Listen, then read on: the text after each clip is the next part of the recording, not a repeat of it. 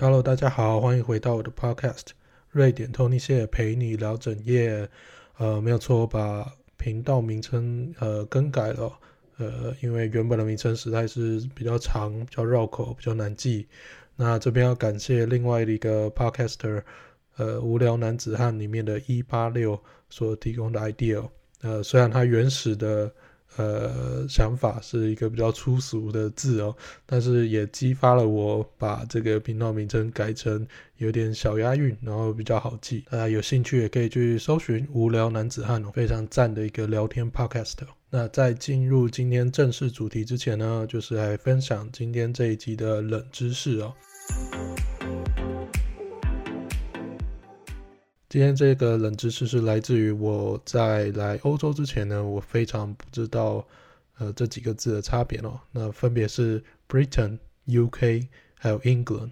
呃这几个字在台湾可能都会直接说英国，但其实他们有稍稍的涵盖的范围是不太一样的。那如果你说 Britain 的话，Britain 指的是大不列颠岛，所以它只包括呃苏格兰、英格兰还有威尔斯哦。说 Scotland、呃 England 还有 Welsh 这三个国家哦，它并包不包括北爱尔兰，也不包括爱尔兰哦。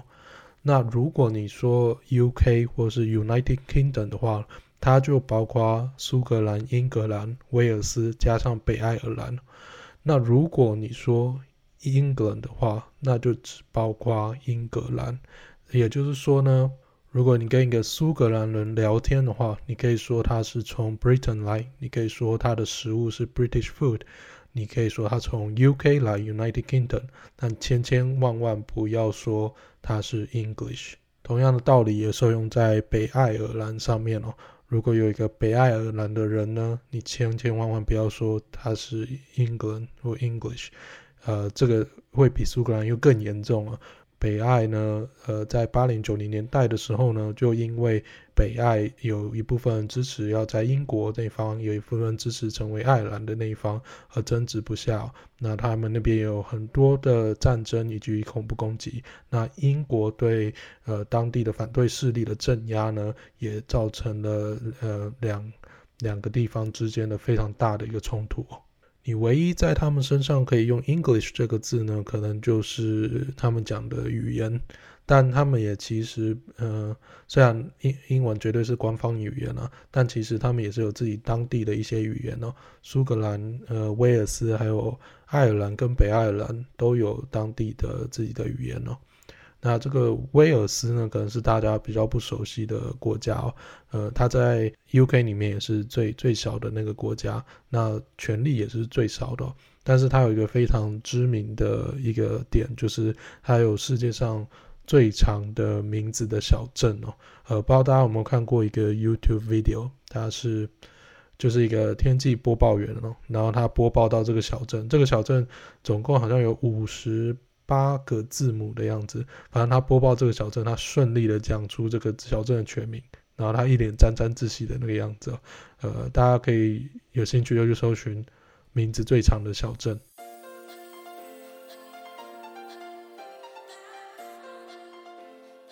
冷知识介绍完毕之后呢，就开始我们今天正式的主题哦。那今天我想要谈的是我自己本身在瑞典的找工作以及工作的经验哦。先从找工作开始讲哦。其实我本身并没有瑞典这里的学历哦，呃，我是来这边交换一年哦。那交换在下半年的时候，我就觉得我可以尝试在这边找工作看看，所以我就开始了我的找工作生涯哦。那之后其实不幸的我没有在我。最后六个月的交换期间找到工作，所以我其实飞回台湾去办一些毕业流程之类的，然后又再飞回来，大概前前后后又再过了两三个月之后，我才真正找到工作。那我在这边找工作的时候有几个心得想跟大家分享一下哦。呃，第一个就是，虽然这有可能是因为我是新鲜人的关系哦，我觉得他们找工作的时候比较看重个性哦。呃，对能力他们都是比较偏，可以再培养。当然，这个嗯，我猜是因为我就是新鲜人，没有任何工作经历，所以呃，他们也只能看个性。但是我真的觉得，呃，大部分公司的面试跟公司的感觉，给我来说他们真的是蛮重视你的个性有没有合乎呃瑞典或合乎那个公司哦。当然，主要我想原因是因为呃，他也希望你就是长久待在那边哦，所以他觉得要长久的话，那个性可能就是比较高的顺位这样子。然后呢，呃，虽然我是新鲜人哦，但是他们完全没有看学历哦。我面试了前前后也大概有二二十几家有哦，呃，没有有一个人问过我学历，就是学校是怎么样。他有问过我做了什么，但是他不会问你那间学校是怎么样。当然有可能是因为我没有这边的学历，我也不是读过欧洲什么名校或是美国，所以他们就就没有特别问哦。但是有一点呢，他们是真的完全没有在在意的，就是在校成绩，因为没有人问过我成绩单，或是没有人跟我要求过成绩单。他们唯一要求过成绩单的一次呢，是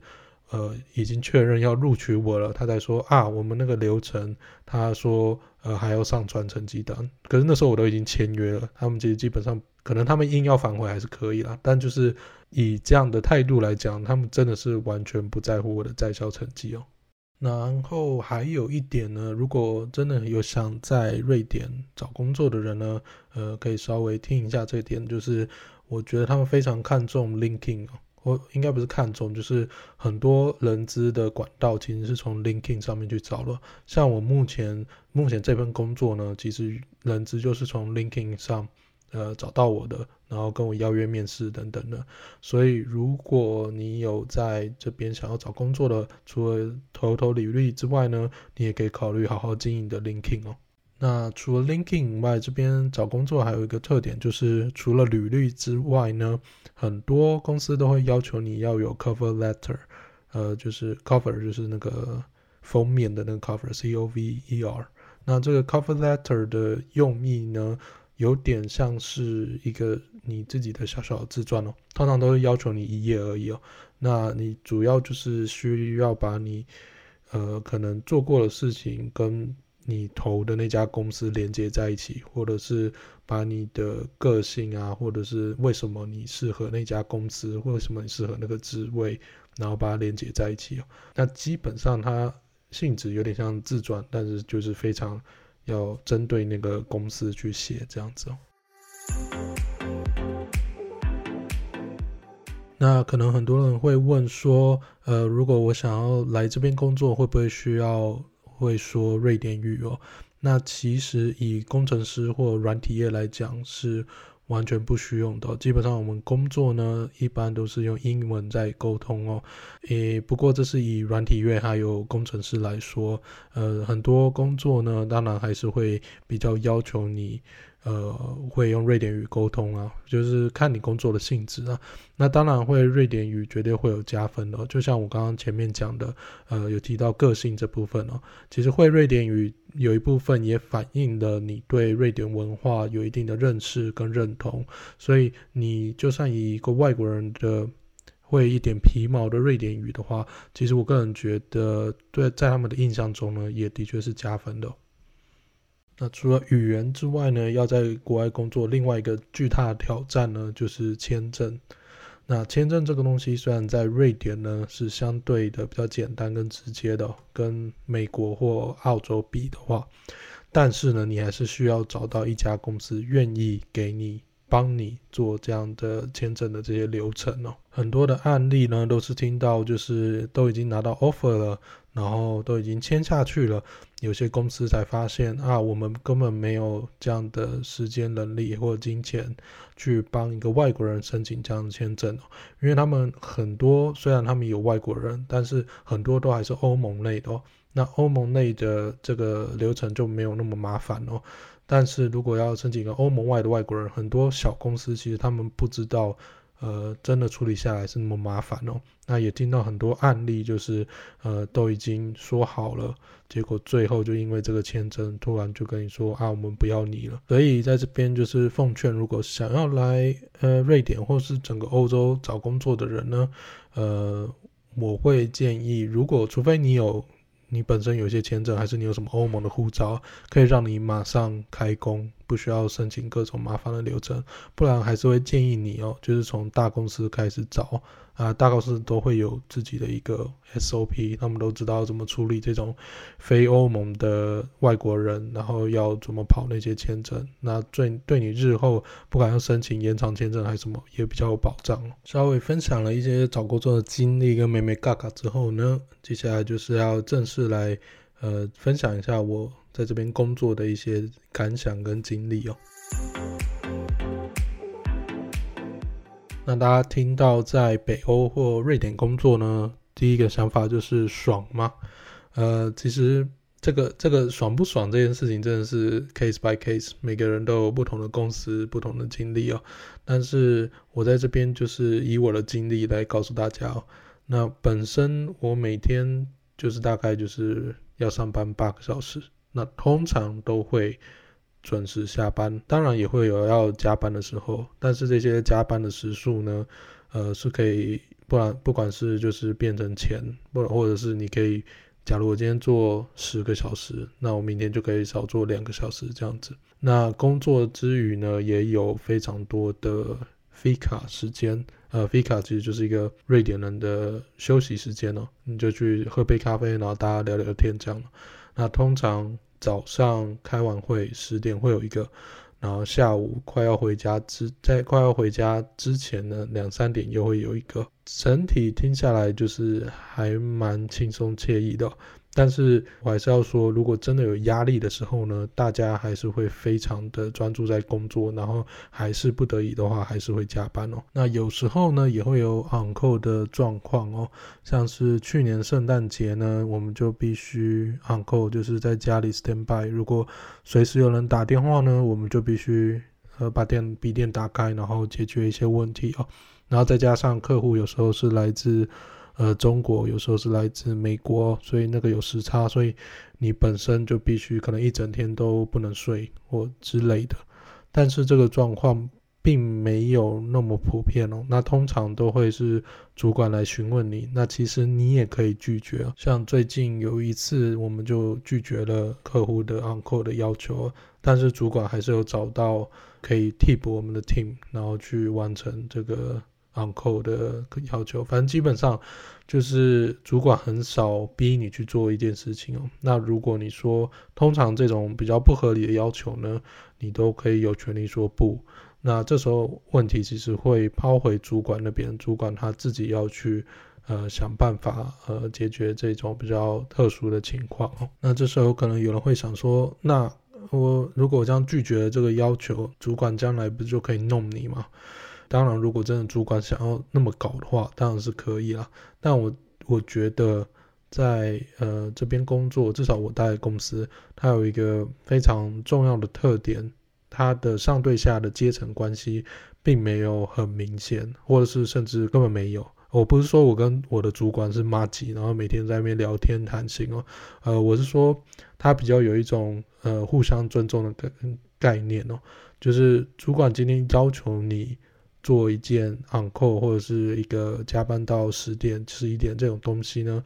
这种事情呢，他也了解这是一个不合理的事情，所以当你说不的时候呢，他也能够，如果你提出一个合理的理由，他也能够了谅解你，那我们双方就可以再谈，看是能不能找到有一个替代的方案去处理这件事情，而不是一昧的以主管的压力在逼你去做。你不管要做白工，还是你不想要做的事情之类的，那这种比较扁平的阶层的这种概念呢，也适用于呃，我跟一些老鸟的相处上面哦。其实有很多资深厉害的工程师是在我们这个 team 哦，就是我也会很常需要去呃寻求帮助，但是呢，我并没有感觉他们在回答问题或是呃帮助我的时候，他们并没有一个上对下的一个感觉哦，至少至少他们没有表现出来了，他心里是怎么想，那就另当别论了。那至少我整体而言呢，我是非常。享受我目前工作这种大家比较互相尊重、比较平等的这种感觉。再次强调，这是一个个人经历哦。呃，每个产业，呃，每个人都会有不一样的经历哦，并不是每个人的公司文化都跟我们的公司是一模一样的。尤其是工时这方面哦，绝对是 case by case 哦。但是以瑞典的公司来讲呢，像我刚刚讲的这种上对下的东西，通常啊，普遍来说，那种上对下的阶级关系应该会比较少一点的。那讲到工时之后呢，大家很多可能会想说，那薪水呢？呃，其实薪水这方面呢，因为税率其实真的很高，那再加上近年的台币呢，真的是很强势哦。其实换算下来呢，瑞典的薪水并没有特别的优秀。跟不管是跟中国比，还是跟美国比，还是跟台湾的 IC 产业链比呢，都没有特别的好哦。但是呢，这还是以我工程师的角度来出发，不同产业可能你的薪水基准其实都不太一样，可能你会觉得瑞典的配其实还蛮不错的。像就我所知，我我知道北欧的话，以以护理师来讲，北欧的护理师薪水就真的比台湾高非常非常多这样子。呃，所以如果你真的对这边的薪资结构有兴趣的话，就是可以自己去 Google，就是各各行各业其实不一样。那现在薪资其实都蛮透明的，就是网络上都找得到。那还有一点要提的就是，可能也有人会好奇，那我一年有几天假？那基本上我的我们公司是给一年二十八天的给薪假。那瑞典的法律规定好像是一年至少要有二十五天的给薪假。虽然呢，把这个假加国定假日加在一起呢，其实并没有，好像跟台湾整整体的假差不多，因为台湾的国定假日其实蛮多的，但是呢，你可以动用的这个自己可以动用的这个假期呢，呃，应该普遍还是比台湾稍微多。